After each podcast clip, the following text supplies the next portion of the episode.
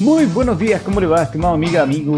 Gracias por acompañarnos este día jueves 27 de octubre a las 11 de la mañana con 4 minutos, transmisión en vivo de Minería del Mañana, pero también aquellos que se suman a nuestros podcasts a través de txsplus.com, una presentación de Anglo American, donde la innovación está en el centro de todo lo que hacemos, buscando mejores formas de extraer y procesar minerales esenciales para nuestra sociedad, usando menos agua y menos energía, con la ciencia y la tecnología como principales aliados, colaborando con las comunidades trabajando para un medio ambiente más saludable, con estrategias para enfrentar entre todos el cambio climático. Así en Anglo American avanzamos con un propósito claro que es reimaginar la minería para mejorar la vida de las personas. Y atención porque hoy, como último jueves de cada mes, tenemos un nuevo capítulo de Comunidad Cobre en terreno. Esta vez estaremos en el Parque Quilapilún en Colina, un hermoso lugar. Es un precioso parque, son un reservorio único con más de 200 especies nativas de todo el país, además de una cantidad no solamente de vegetación, sino que también animales, muy bonito y que está abierto a la comunidad de forma gratuita. Y nos eh, sumamos a la conmemoración del Día Mundial contra el Cambio Climático y abrimos la conversación con nuestro público, compuesto especialmente por estudiantes y profesores que son parte de colegios del modelo pionero de Anglo American. Hablaremos del cambio climático, porque es tan importante entender sus efectos, cómo afrontarlo, cuál es el rol de las compañías y tendremos un panel de lujo donde estará Marisa Yadrijevich, ella jefa del Departamento de Adaptación de la División de Cambio Climático del Ministerio de Medio Ambiente, Jimena Ruz, directora de la Agencia de Sostenibilidad y Cambio Climático, Teresa Ruiz Tagle, asesora senior de CLG Chile, parte de la Facultad de Economía y Negocios de la Universidad de Chile, Katy Miller, ella es gerente de desarrollo de Acción Empresas, María Francisca Yáñez, National Technology Officer de Microsoft y Marcela Boqueto, gerenta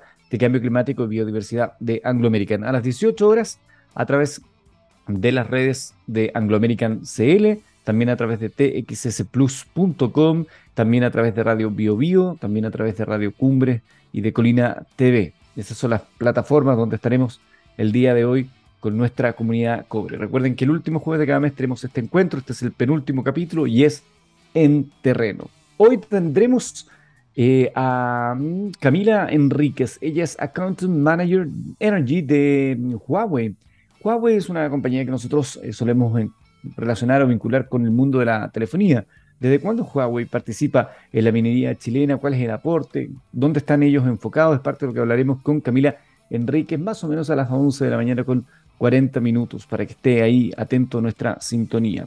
Como siempre, esta primera parte de nuestro programa la hacemos en conjunto con ustedes que están ahí conectados a través de nuestra página web y también con aquellos que están en, mi Instagram, que es fuentesilva. Con ellos nos juntamos, también hacemos este primer instante donde hablamos de cosas vinculadas con el mundo de la ciencia y la tecnología que necesariamente en algún minuto se vinculan con la minería, la minería chilena. Hemos seguido cerca la historia, la teleserie, ¿no? De Elon Musk. Elon Musk que ha estado con esto de que lo compro, no lo compro, salgo de compra, no salgo de compra, me llevo, no me llevo Instagram, bueno, o sea, perdón, Twitter, finalmente lo ha hecho. Se llevó o estaría a punto ya de cerrar la compra de Twitter y él lo ha hecho a través de una fotografía donde se le ve con un lavamanos muy sonriente entrando a las oficinas de Twitter. Eh, Elon Musk, el creador de Tesla y SpaceX, está a punto de cerrar entonces esta operación de compra de Twitter, esta teleserie que ha dado eh, bastantes giros, ¿no? casi una serie de Netflix en términos de que va, que viene, que acusaciones cruzadas, de cuántos usuarios realmente tiene la, empresa, etc. Elon y Twitter eh, comenzaron esta telenovela en abril, cuando Elon Musk, que había, eh, lo había anunciado, compró el 9% de Twitter en su momento, eso ya es de él. Y luego se ofreció a comprar todo Twitter por 43 mil millones de dólares. Bueno, de repente quiso echar atrás con excusas como esto de los bots, la cantidad de cuentas reales, lo que dio lugar a un intercambio de, de dimes y diretes bastante grande entre un lado y otro. La empresa recurría a los tribunales así para forzar a que se cumpliese el acuerdo y se empezó a lidiar dejando a Twitter en el borde del abismo económico, dicen algunos, y exponiendo problemas severos en el funcionamiento de la red social. Y cuando todo parecía complicarse, a Elon Musk le dio por volver a poner su oferta inicial sobre la mesa mientras se planteaba la creación de X, una super aplicación de la cual hemos hablado nosotros acá, una suerte de WeChat para Occidente, aprovechando esta compra. Hace algunas horas es que Elon Musk cambiaba su perfil de Twitter para autoproclamarse Chief Tweet, algo así como jefe tuitero, y publicaba una singular mensaje en la red social y se mostraba en un video como estaban llegando al cuartel general de Twitter, nada más y nada menos que con un lavamanos eh, en, la, en, sus brazos. ¿Será una señal, un lavamanos? Hay, mucho que limpiar, hay que meter las manos al barro y por eso habrá que limpiarse. Bueno, este, este pequeño espectáculo hace referencia a un juego de palabras usado por Elon Musk, donde dice, let that sink it. Significa como deja que lo capten o deja que lo tomen, no sé. La idea parece era la de declarar públicamente que la adquisición está prácticamente cerrada y que será mejor que la cúpula de Twitter se acostumbre a ello. Y sync significa eh, también eh, lavamanos. Así que meter un lavamanos en la oficina, sync in, es una interpretación irónica de esa interpretación. Se cree que mañana 28 de octubre, a eso de las 5 de la tarde en Nueva York, eh, se pueda conocer ya definitivamente el anuncio del traspaso de Twitter a Elon Musk. Según Bloomberg, eh, Leslie Berland, Chief Marketing Officer de Twitter, envió un memo a los empleados avisando de que Musk visitaría su oficina esta semana. Allí apuntaba que esto es solo el comienzo de muchas reuniones y conversaciones con Elon. Y lo que escuches directamente de él eh, viene a propósito de eso. Ahora, ¿qué, ¿qué, se puede esperar de Elon Musk? Es la gran pregunta que todos se hacen respecto a Twitter y ya les voy a contar una, una investigación que se ha hecho sobre la fuga de em, usuarios en Twitter. Dicen que está viviendo una suerte de muerte. Básicamente cualquier cosa se podría esperar de alguien como Elon Musk y de una aplicación como Twitter, además de esta potencial creación de esta super aplicación que se ha llamado X. El mismo Elon Musk lo ha dicho en una sesión de preguntas y respuestas. X, recordemos que la X es para él, está en todo, ¿no? Bueno, Elon, salvo en Tesla, a pesar que Tesla tiene un modelo X. Elon ya apuntó donde se pretende centrar el botón de editar, que ya está implementado antes de que él hubiera llegado a tomar posición, más libertad de expresión y transparencia, cambios en el algoritmo, que debería ser de código abierto, dicen, y por supuesto la eliminación de los bots y de spam. Em, esa es la, propuesta de si se, logrará o no se logrará, no se sabe. Y más allá de que Twitter pueda cambiar o no su filosofía y su funcionamiento como red social, Elon Musk necesita que su inversión sea rentable y parece que ya tiene ideas sobre cómo lograrlo. La más polémica, despedir al 75% de la plantilla de Twitter, que cuenta con 7.500 empleados en la actualidad. Se quedaría con 1.875. Si esa difícil decisión se lleva a cabo, la empresa ha indicado que Elon Musk no hará esos despidos masivos y fuentes cercanas al tema han indicado también que Elon Musk les dijo ya a los empleados que ese plan de despidos no existía. Otro camino para subir en ingresos es aumentar el papel de la publicidad en la red social. Los anuncios nunca han terminado de cuajar del todo en Twitter, por eso son una vía clara de monetización. La otra, claro, es la de ofrecer características premium a las que solo se puede acceder a través de un pago. Es decir, imagínense un, Twitter que sea Plus, no sé, donde tú pagues y te eliminen, no sé, o tengas acceso a otras opciones no sé si ha escuchado usted hablar de Twitter Blue. su suscripción actual está ahora muy limitada tanto en alcance, está disponible en muy pocos países, eh, es una de las opciones. Y usar Twitter para micropagos con criptomonedas, eh, por ejemplo, el Dogecoin ha sido frecuentemente apoyada por Elon Musk, parece otra de las ideas que podrían aflorar en un futuro. Ahora, mientras todo esto pasa, mientras todo esto pasa, se dice que Twitter está muriendo, Twitter se muere. Esta, esta cuestión que también la, manifestó en algún momento Elon Musk, sino que también es el reflejo de unos documentos internos obtenidos por Reuters, la agencia internacional de noticias, que reflejan una investigación que se ha llevado a cabo dentro de la propia empresa. Y este estudio ha llegado a la conclusión de que los heavy tweeters, es decir, aquellos que tuitean constantemente, están desapareciendo. Quizás no se hayan ido de Twitter, pero sí se han cansado de tuitear. Los tuiteros, los tuiteros pro, como les han llamado. Esta investigación se centra en esos tuiteros, tuiteros más activos, según la definición de la propia empresa, son quienes, pese a ser menos del 10% de los usuarios, generan el 90% de los tweets. Concretamente, se han tenido en cuenta aquellos que abren Twitter al menos seis días a la semana y tuitean tres o cuatro veces por semana, que pareciera no ser tanto, pero mire tú qué, relevante para las métricas de ellos. Este número de tuiteros, que está reduciéndose enormemente desde la pandemia para eh, y ha sido constatado en este documento que lleva por nombre ¿Dónde se han ido los tuiteros? Criptografía y pornografía. Criptomonedas, pornografía. Esos son los dos temas que más interesan a los usuarios activos de habla inglesa en Twitter. Al mismo tiempo hay una clara disminución en el interés del deporte, las noticias y el entretenimiento. ¿Y cómo es posible que esto pase? El informe no lo dice, pero cualquiera que tenga Twitter y siga alguno de estos perfiles puede entenderlo. Los usuarios que tuitean sobre estas temáticas son extremadamente activos, no muy diferentes a las cuentas bots que Elon Musk quiere eliminar. En el caso del contenido para adultos, según el estudio, constituye el 13% de Twitter. La red social es una de las pocas que sí permite contenido para adultos, ya que quedan ocultos fácilmente para quienes así lo marcan. Sin embargo, el porcentaje de este tipo de contenidos es altísimo. Para hacernos una idea, más de uno de cada diez tweets que se publican eh, respecto, eh, son eh, vinculados con, con pornografía. Sobre las criptomonedas, Twitter explica que el pic fue a finales del 2021 y que desde la caída del Bitcoin a mediados del 2022 también ha caído el número de tweets, pero sigue siendo relevante. ¿Y qué pasa con los influencers? Antiguamente los influencers eran aquellos que estaban en Twitter y no en otras redes sociales. Hoy día están han emigrado a, a Instagram, básicamente. Twitter está en un proceso, según un estudio interno, de mm, perder a tuiteros importantes y relevantes. Yo no sé, a mí me, queda la sensación con Twitter, yo sigo con mi cuenta de Twitter, tengo desde el año 2007, que reviso más que participo. Ya no me meto en debates, trato de no generar muchas propuestas que sean debatibles, aunque hoy día, si tú dices, buenos días, aquí me voy comiendo una manzana roja, más de alguien te va a atacar y te va a decir, bueno, ¿y las manzanas verdes qué te pasa? Racista, no sé. Lamentablemente se ha emporcado la discusión en esa red social que en algún momento era vista como una, como una ágora para poder eh, generar conversaciones y debates. Y los medios de comunicación para nosotros sigue siendo importante porque es una manera atractiva de seguir generando conversaciones.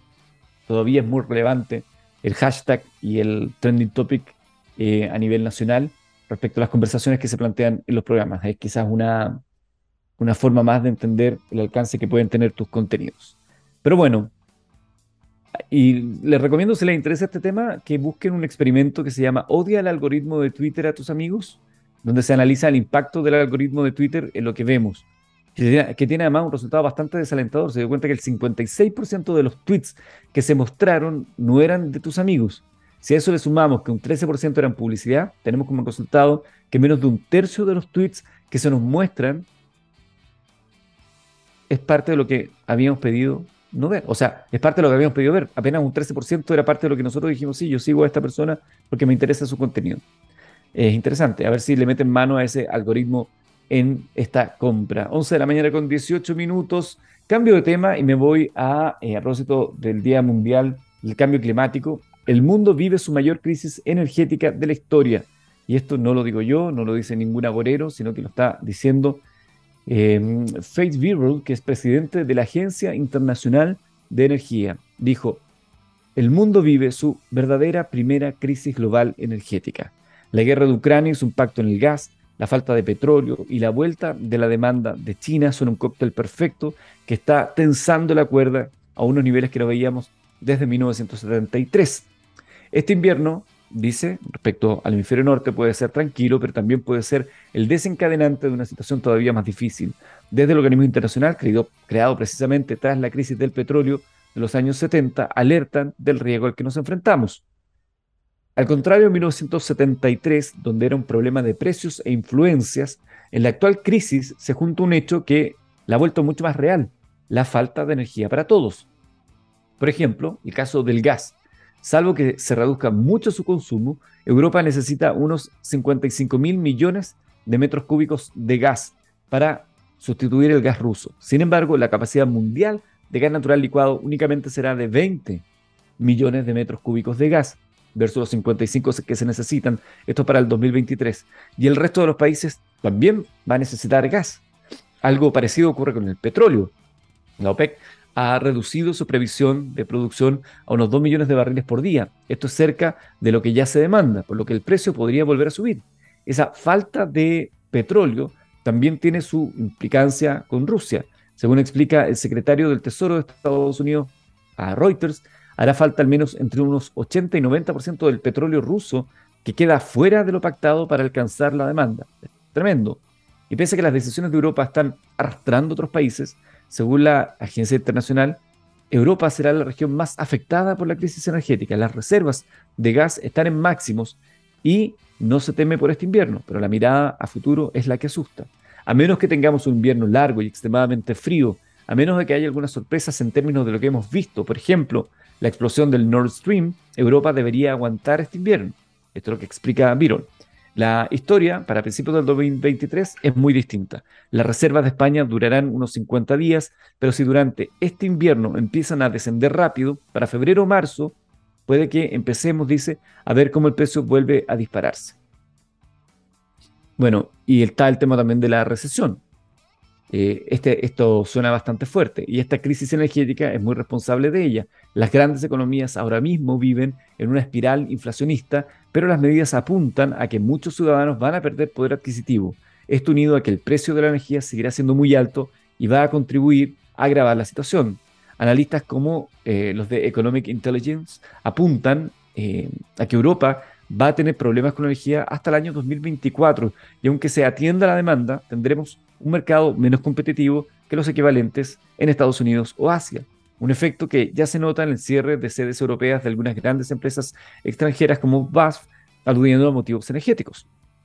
O sea, la situación es bastante compleja y cuando ya la autoridad nos dice que efectivamente estamos viviendo nuestra primera crisis global energética, porque esto que yo les digo es el panorama para Europa, pero esto evidentemente tiene repercusiones en este lado del continente una vez más, es el llamado a cómo se pueden potenciar las energías eh, no convencionales para ir a paliar estos efectos.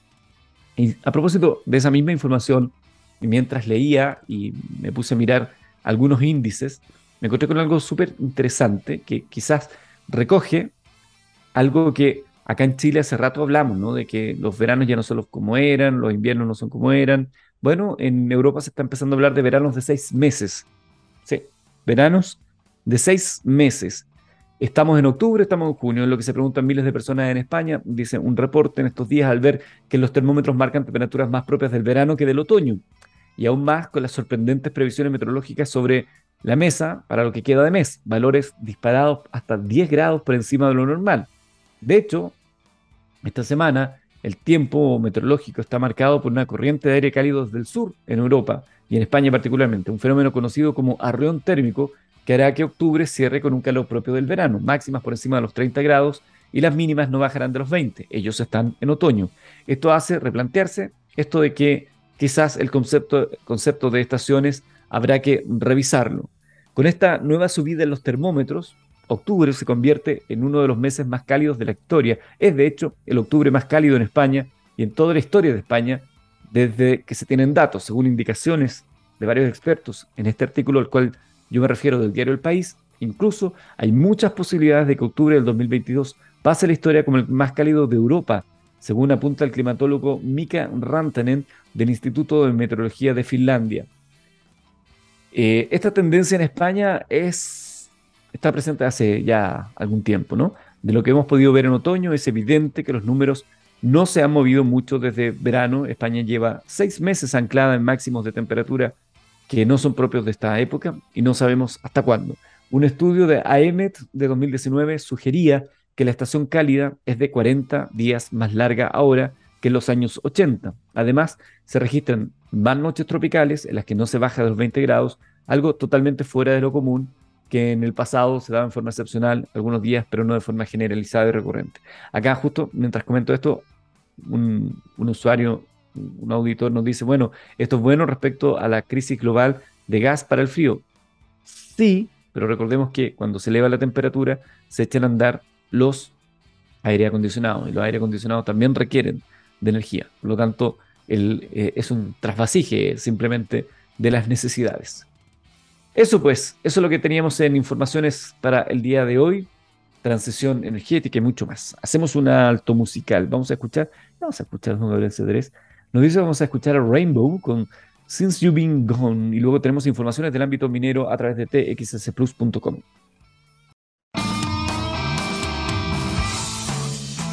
11 de la mañana con 28 minutos. Les recuerdo que más o menos a las 11.40 estaremos conversando con Camila Enríquez. Ella es Account Manager Energy EDG de Huawei A propósito del aporte de Huawei y la minería, sí, la, compañía que usted tiene probablemente en su teléfono celular está presente en el ámbito minero acá en nuestro país. Vamos a conocer detalles de aquello. Antes de eso, vamos a informaciones del ámbito minero. Estábamos hablando de energía en el bloque anterior y les quiero contar que Chile se posiciona como el quinto país de la región en liderar la transición energética.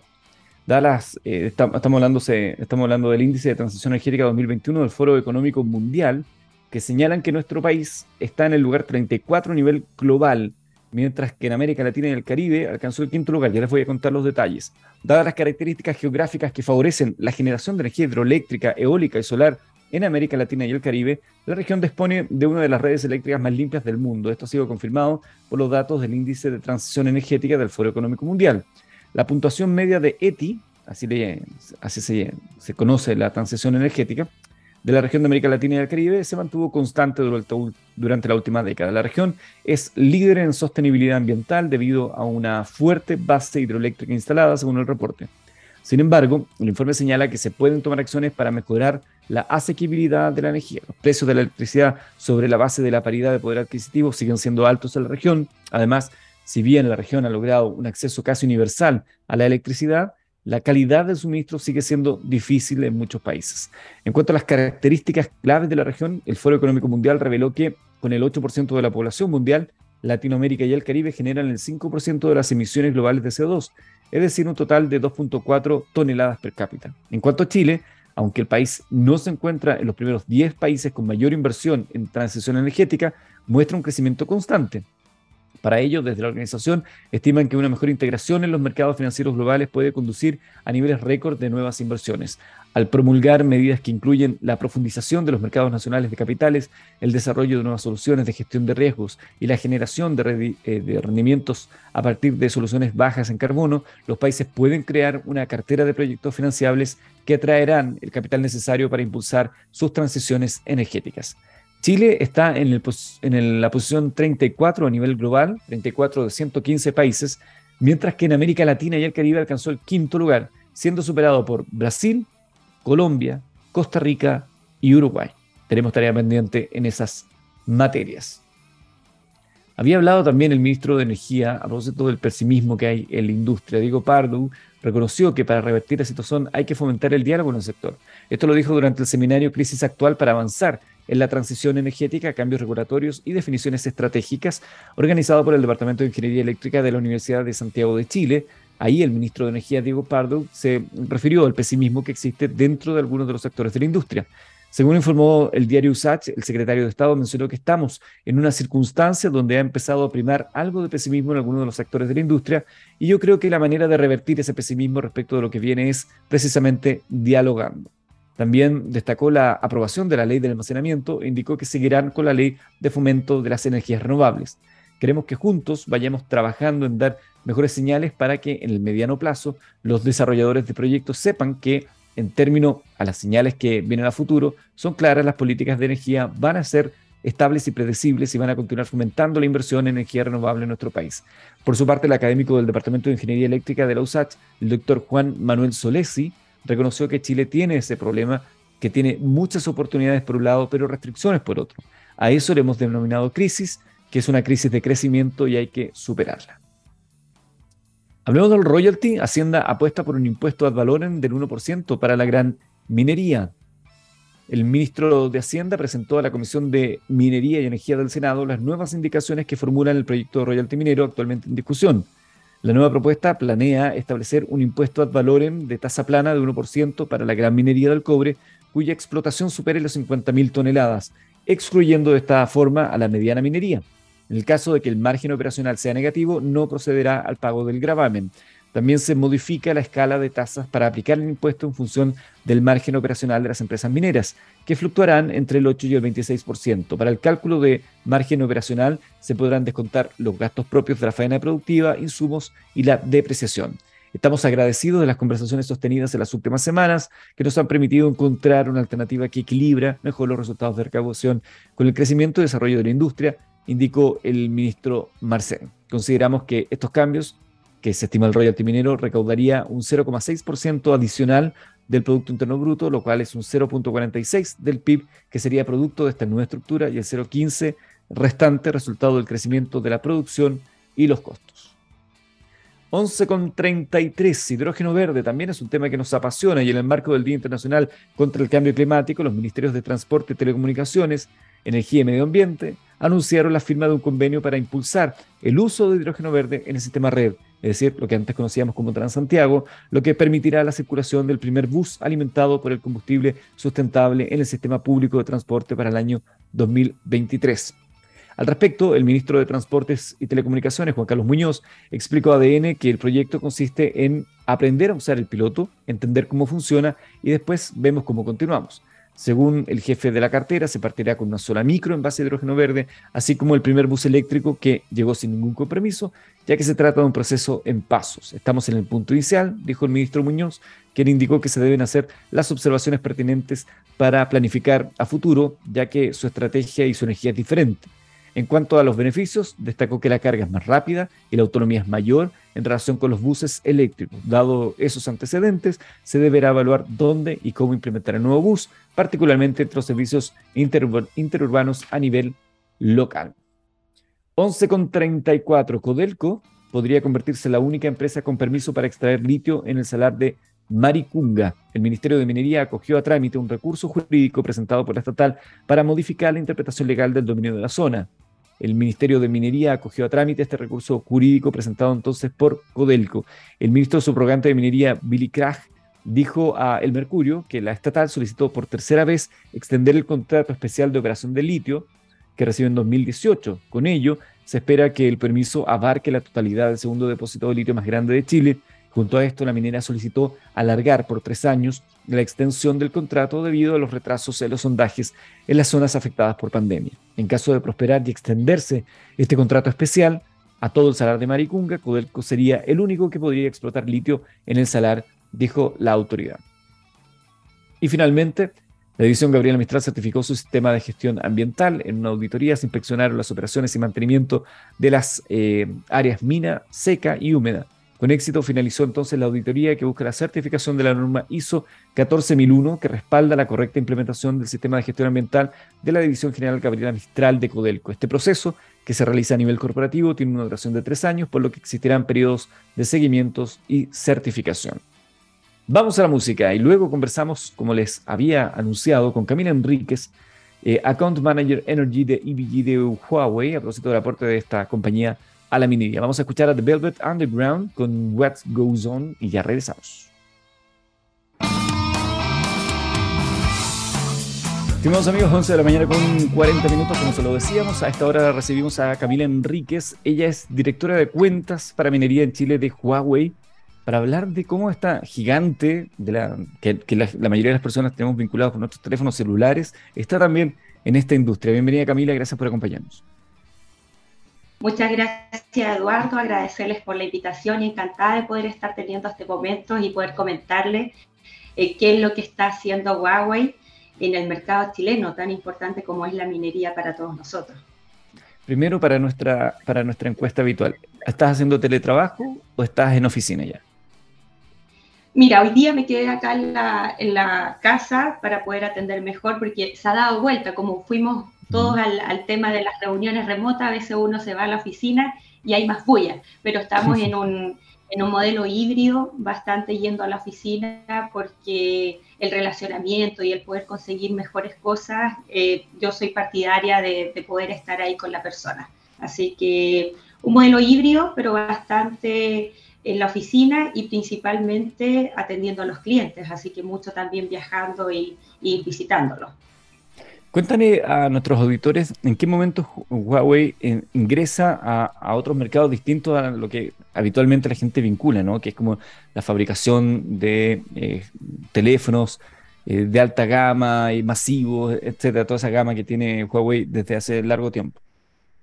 Sí, mira, para comentarles el foco principal y cuál es el negocio de Huawei es las telecomunicaciones, es conectar y dar conectividad a esos sitios remotos. Entonces, por eso a nosotros, a los usuarios finales, claro, conocemos Huawei a través de los teléfonos, los notebooks que nos van a dar, permitir lograr esa conectividad. pero Huawei es uno de los principales impulsores del 5G. Entonces trabajamos mucho a través de los carriers, dando la conectividad tanto en la ciudad como a sectores remotos.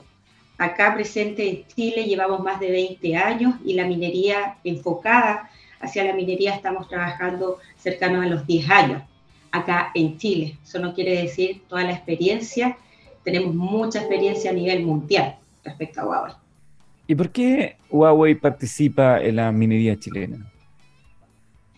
Mira, principalmente uno por los desafíos que conlleva la minería, lo que hablaba eh, tan solo para Chile, es un mercado muy importante.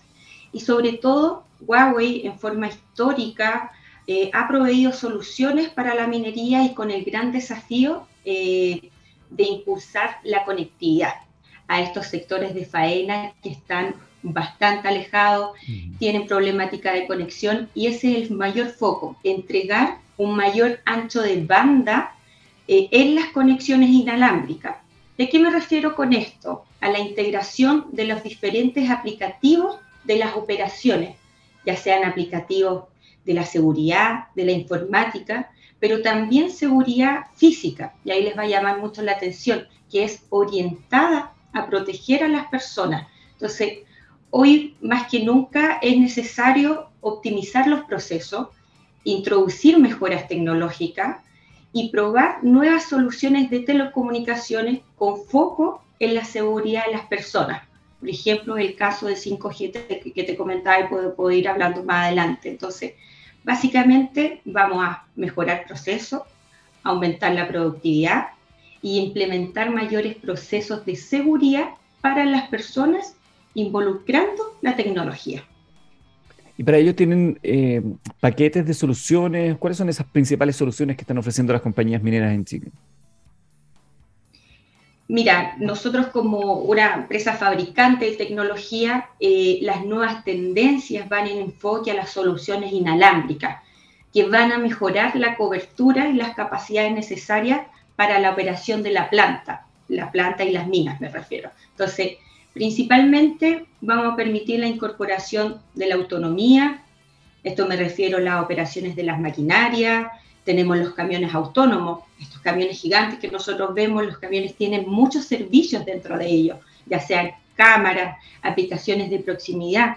Eh, al camión hay que informarle si es que se va a encontrar con algún bulto, si es que quedó alguna quizás camioneta mal estacionada. Entonces, ¿cómo le vamos a dar la conectividad para que pueda estar en, una latencia que permita, esto me refiero a que no podemos tener desconectado el sistema con la conexión en el camión, porque un segundo que ese camión pierda su conectividad, podemos hablar de fatalidades, que es lo que más eh, se cuida en la minería. No tan solo las métricas de la producción, sino la seguridad de las personas. Esto ¿Con qué lo estamos logrando nosotros? Con nuestra tecnología LTE, con el 5G Ready, que es nuestro 5G, que quiere decir que se va a poder migrar a una tecnología 5G sin cambiar el equipamiento, sino tan solo con un upgrade mínimo al nivel del, software, ¿ya? Em, esto nos va a poder permitir tener un eje central, una conectividad, y no tan solo eso, el, tema de eh, inalámbrico, sino otras soluciones que también nos va muy bien son estas soluciones de data center container. Como las mineras están en lugares alejados, ¿cómo yo puedo facilitar una sala, un centro de datos de manera rápida para dar conectividad a mi mina? ¿Qué es lo que hacemos? Tenemos esta solución, estos containers que ustedes pueden ver en los barcos. Este mismo container es un container fabricado en nuestras fábricas en China, Huawei, diseñado para que el cliente pueda almacenar todos sus eh, equipos de networking, hablamos de rack, ventilación, sistemas, son un all-in-one, todo un uno. Y eso nos va a permitir poder dar eh, la conectividad a la faena de manera rápida, son fáciles de transportar. Básicamente uno se preocupa solo de generar la losa, se saca el container completo del barco y se deja instalado. Eso nos va a estar ayudando siempre a tener la conectividad de la mina. Y también otra tecnología súper importante son las tecnologías de fibra óptica, donde nos va a permitir conectar dos faenas que puedan estar eh, alejadas a mayor de 80 kilómetros, de distancias mayores a 80 kilómetros, poder dar la conexión a través de, de fibra, y que esto se llama en la minería, muchos lo conocen, equipamientos, tecnología DWDM, que se generan anillos ópticos conectados, lo que nos va a permitir tener el uptime de los servicios ante una cierta eventualidad. Estos servicios, por ejemplo, los tiene Codelco, nosotros tenemos un anillo óptico que une a la eh, división teniente y andina y eso les permite mayor uptime y visualización de sus servicios. Cuando uno, mientras yo te escucho, Camila, estamos conversando con Camila Enríquez, ella es directora de cuentas para minería en Chile de Huawei. Eh, uno de inmediato se sitúa en las complejidades geográficas de estas zonas, ¿no? Cuán difícil, porque tú lo explicas y de, tu explicación a llegar al lugar y decir cómo desarrollamos esto, ahí hay una serie de dificultades. Por, lo tanto, el trabajo es aún más necesario y es aún más relevante lo que están ustedes haciendo. Sí, totalmente. O sea, em, todas estas soluciones, ¿cuál va a ser el foco que te comentaba? Lograr mayor productividad a través de la conectividad. Entonces, si yo tengo toda mi, mi, flota conectada, voy a tener el control de ello y saber qué es lo que está pasando en este mismo instante, con, con ninguna interferencia, por así decirlo, y explicarles ahí a los, a los oyentes, un segundo es muy crítico. Entonces, mm. ese es el, el, lo principal objetivo, mantener el acta y la conectividad en tiempo real. Entonces, todas estas soluciones nos van a lograr una mayor productividad, eh, vamos a poder, ¿qué va a significar para la minera? Va a significar cumplir con la producción de toneladas diarias eh, que tienen las mineras, cumplir con las métricas internas de cada faena, pero también, muy importante, que lo he ido recalcando a lo largo de esta entrevista, es evitar las fatalidades, la seguridad al personal. Eh, es que es relevante ese punto, Camila, porque generalmente cuando se habla de estos conceptos, ¿no? Se piensa en la eficiencia de la, de la faena, en cómo a través de una inversión inicial podemos mejorar luego los resultados económicos, etcétera. Pero aquí estamos hablando también de la seguridad de las personas, que, que es un tema sumamente relevante dentro de la industria minera. Cuéntame, desde la perspectiva que tienen ustedes como Huawei Chile para la industria minera, ¿hace falta mayor conectividad a las zonas donde están ubicadas las mineras? ¿Y cómo se podría solucionar esto? ¿Falta infraestructura? Eh, ¿Hay problemas con la, no sé, a nivel legal? ¿Cuál, es la mirada que hay al respecto? Mira, totalmente falta mayor conectividad, por lo que hemos ido conversando, están ubicadas en sectores remotos, entonces que es de difícil acceso a cierta altura, entonces que va complejicando, que diga, la, eh, la robusticidad de los equipos. No es lo mismo tener un equipo al nivel del mar que a 3.000 metros de, de altura, ¿ya? Para dónde nosotros nos enfocamos y en general las tendencias de la tecnología en minería van a remotizar la operación. ¿Con qué me refiero a esto? Que la gente esté menos sometida, por ejemplo, a la contaminación. Vimos un caso recientemente, el tema que pasaba en Quintero con, con los cierres de, la producción de, eh, en ventanas. Entonces, poder eh, resguardar a la gente y la eventualidad eh, posible de evitar eh, accidentes. Entonces se centra el foco principal en remotizar la operación. Y para esto, que también se los comentaba adelante, se requiere una mínima latencia, un ancho de banda ligado a una fibra de óptica, que ahí yo te digo, vamos proveyendo, teníamos LTE para entregar Internet 5G privado, poder hacer la, la, conectividad a un ancho de banda a través de la fibra óptica con tecnología de WDM y así vamos logrando dar la conectividad para que el foco pueda ser que no, no necesariamente esa persona tiene que estar in situ en la faena y lo que conlleva eso, esos riesgos. Hablábamos de la fatalidad, temas de contaminación.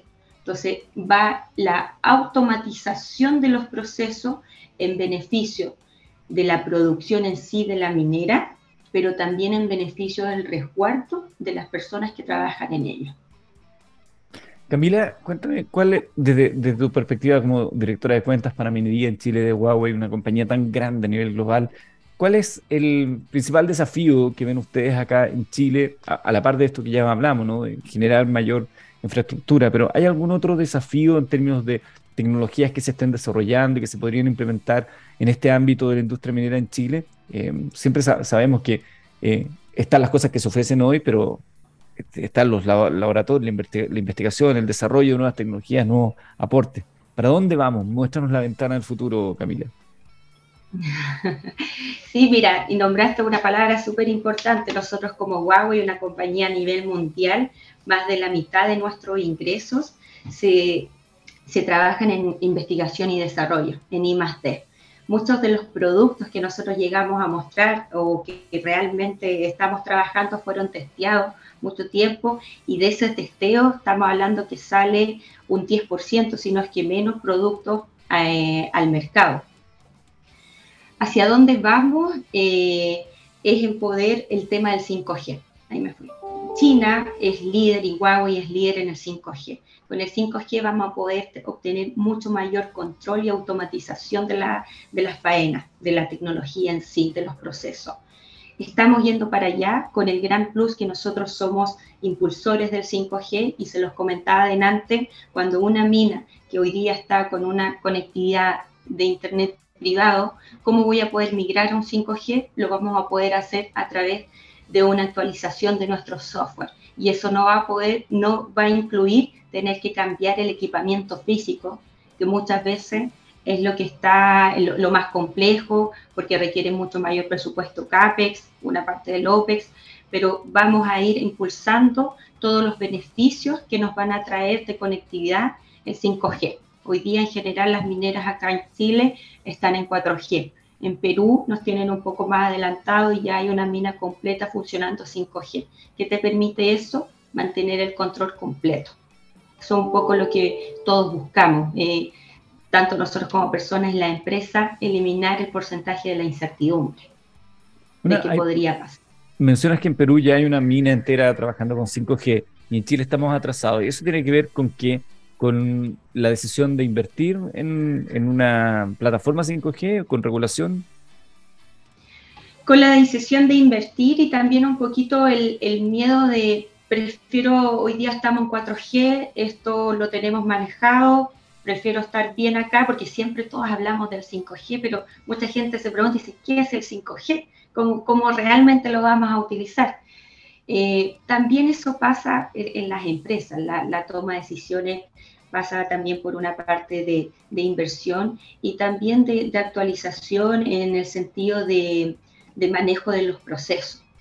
Em, yo creo que nosotros estamos impulsando, estamos participando de licitaciones donde sí la tecnología es una tecnología inalámbrica 4G, pero no vamos a tener problema el día de mañana si el cliente decide, ok, ya hoy día estamos preparados, hemos tenido un control de cambio interno en, nuestra cultura y vamos a abordar al 5G. Ya tenemos a nuestros camiones autónomos que nos van a acompañar en este proceso y así van eh, infinito, sucesivamente eh, pasando a la mesa los distintos procesos los cuales uno va a ir queriendo mejorar y también acá el mercado chileno va a decir, bueno, cómo lo hacen las otras mineras, cómo están trabajando ya en Australia, en China, en Europa, cómo se está realizando este proceso. Perdón, ahí se está. Justo alguien se puso a trabajar acá con una máquina, entonces muteé mi micrófono. Interesante la conversación con Camila Enríquez. Ella es directora de cuentas para minería en Chile de Huawei, una tremenda compañía de comunicaciones a nivel global. Muchísimas gracias Camila por venir a nuestro programa a compartirnos parte de lo que ustedes están desarrollando y éxito en todo lo que venga. Eduardo, muy contenta de haber podido participar de esta entrevista y poder llevar un poquito más los conocimientos a quienes nos están escuchando en lo que necesiten, Huawei los va a poder apoyar siempre y sobre todo mi nombre, Camila Enrique, estamos a la disposición. Muchas, muchas gracias. Te pasaste muchas. ¿Te gusta el rock, Camila? Sí, ¿a quién no le va a gustar el rock? Perfecto, muy bien. Nos vamos a despedir musicalmente con... mis compañeros, a, ellos me, dan la, idea del rock, porque ahí uno también anda, ¿para qué voy a mentir? Bueno, que viene Bad ahora, entonces uno anda ahí con el tema del reto y ahí nuestros compañeros te ayudan. con el tema del rock. También hay, hay que ser, yo creo, ecléctico. Hay momentos para todo. Hay momentos para la música más urbana, los, los sonidos así, hay otros momentos para el rock. Nos vamos a pedir con rock el día de hoy en nuestro programa, eh, con Velvet Revolver, con Set Me Free, déjame libre. Es lo que yo le digo a veces a la gente en la radio, déjenme libre. Muchas gracias, Camila, por estar con nosotros. Un beso. Muchas gracias. Chao. Y nos despedimos entonces. Muchas gracias a todos. Será hasta el próximo martes cuando volvamos a hablar de minería. Recuerden que hoy a las 6 de la tarde tenemos Comunidad Cobre junto a Anglo American en vivo. Bueno, hoy no es en vivo, pero generalmente es en vivo. Eh, hoy estaremos desde el Parque Quilapilún hablando de cambio eh, climático. Que estén muy bien. Gracias a todos.